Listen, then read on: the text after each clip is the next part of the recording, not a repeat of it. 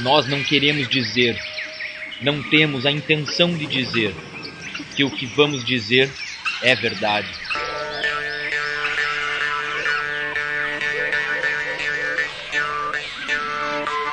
Estas são as palavras com as quais os contadores de história de Achante começam sua narração. E talvez seja de fato uma introdução adequada a uma antologia como esta, visto que a maior parte das histórias sofreu diversas metamorfoses ao longo dos séculos.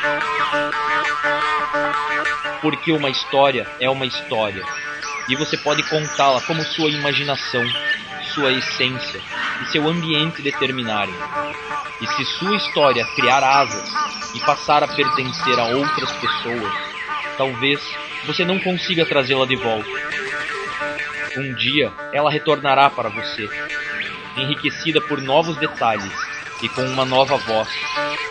Esta característica dos pontos, em particular, é ilustrada na tradicional conclusão do narrador achante.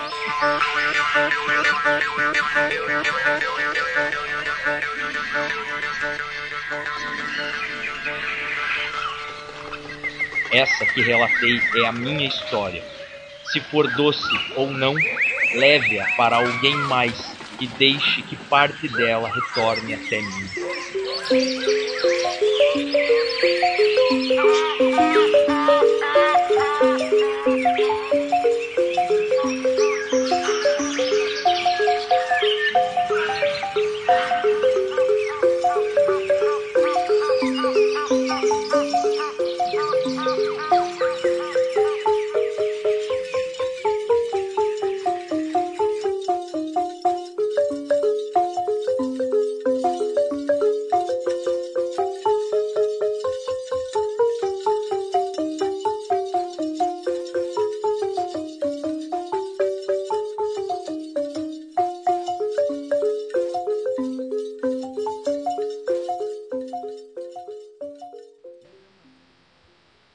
A encantadora canção do pássaro mágico.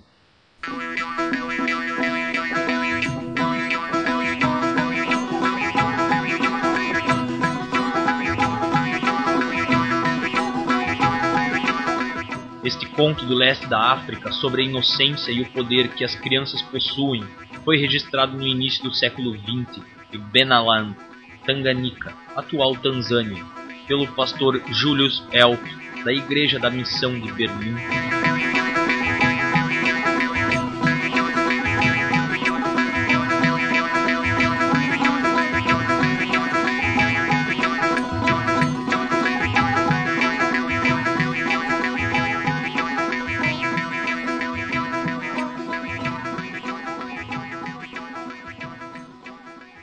Certo dia, um estranho pássaro chegou a uma pequena aldeia que se aninhava entre as baixas colinas.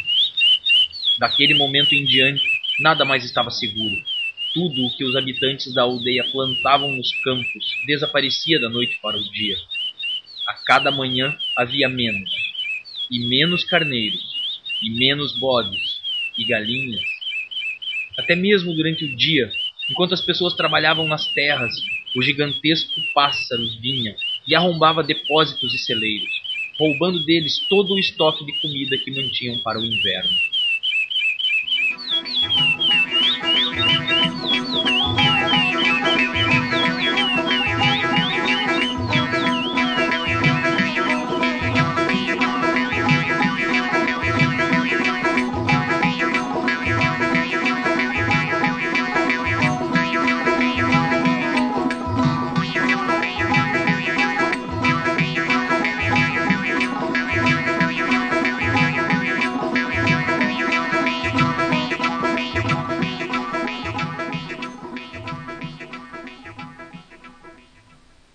Aldeões ficaram arruinados. Havia miséria naquelas terras. Por todos os lados soavam lamentações e ranger de dentes. Ninguém, nem mesmo o mais valente herói da aldeia, conseguia pôr as mãos no pássaro. A ave era rápida demais para eles. Na verdade, quase não podiam vê-la. Apenas ouviam o farfalhar de suas enormes asas, conforme ela pousava no topo de uma antiga e densa copa de uma árvore.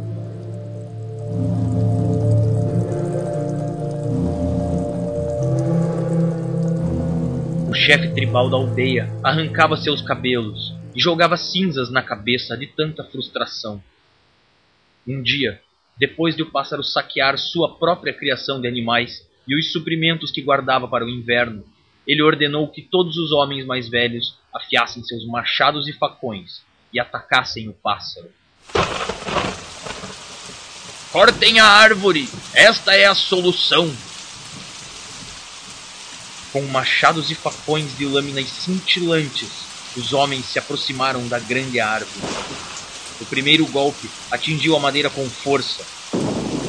A árvore estremeceu e das grossas e emaranhadas folhas de sua copa, o estranho e misterioso pássaro surgiu. Uma doce canção ecoou de sua garganta. Ela tocou diretamente o coração dos homens, falando sobre coisas fabulosas e distantes que nunca retornariam. A canção era tão fascinante que os machados e os facões foram escorregando, um a um, das mãos dos homens.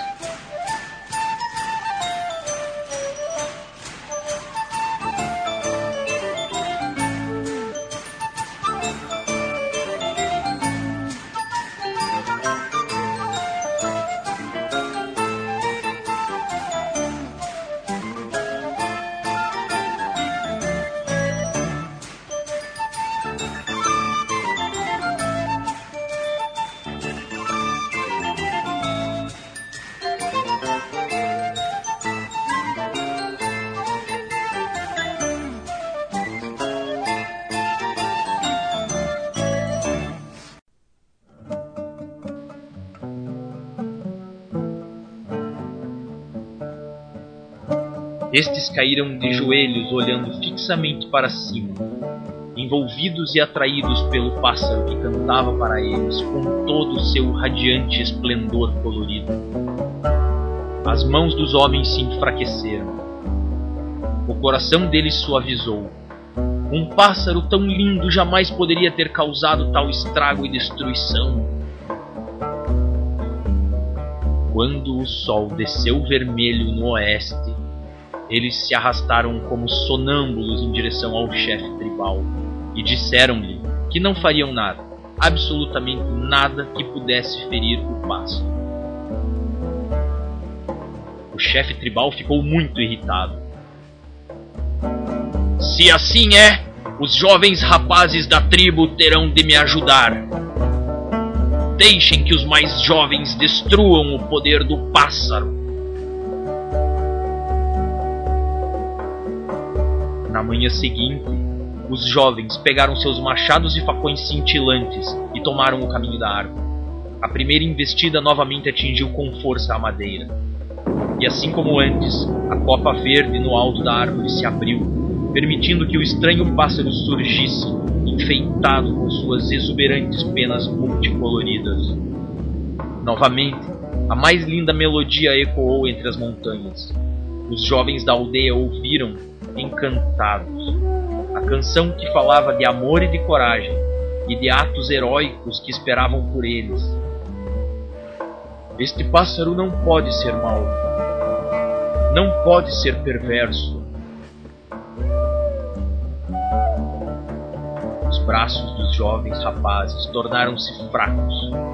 Os machados e os facões caíram de suas mãos e eles se ajoelharam do mesmo modo como havia acontecido com os velhos homens antes deles, ouvindo em transe a canção do pássaro.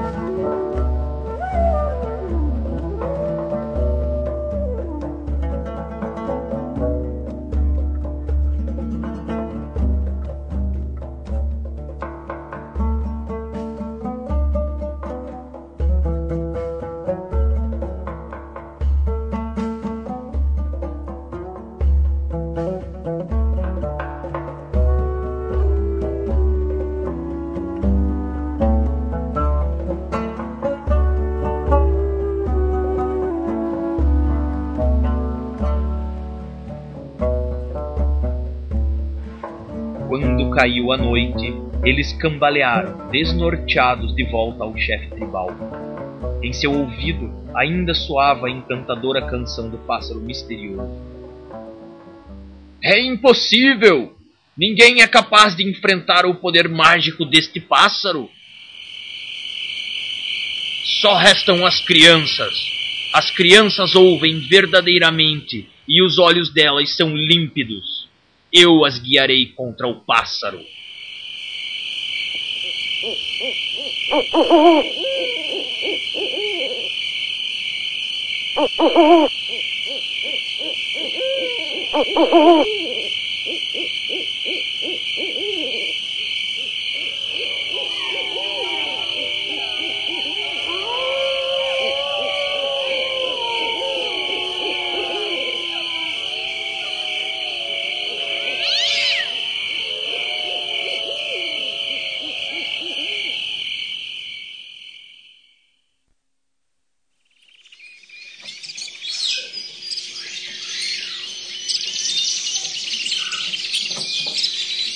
Na manhã seguinte, o chefe tribal e as crianças da tribo foram até a árvore onde o estranho pássaro descansava. Assim que as crianças fizeram a árvore sentir o golpe do machado, a frondosa copa se abriu e o pássaro apareceu exatamente como antes, ofuscante e lindo. Mas as crianças não olharam para cima.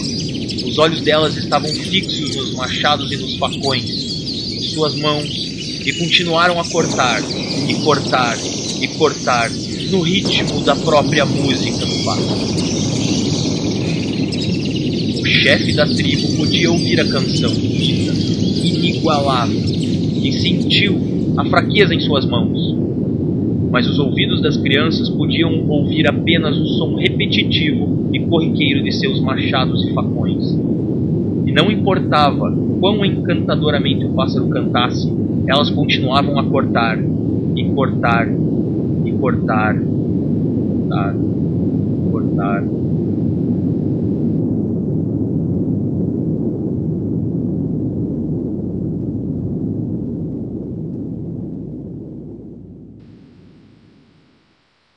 O tronco rangeu e partiu-se ao meio. Finalmente a árvore desabou no chão, e com ela veio junto o estranho e misterioso pássaro. O chefe encontrou-o caído, morto e esmagado pelo peso dos galhos. As pessoas chegavam de todos os cantos, os velhos homens endurecidos e os vigorosos jovens não podiam acreditar que aquelas crianças haviam conseguido cumprir a tarefa. Naquela noite, o chefe tribal anunciou uma grande festa para recompensar as crianças por seu feito.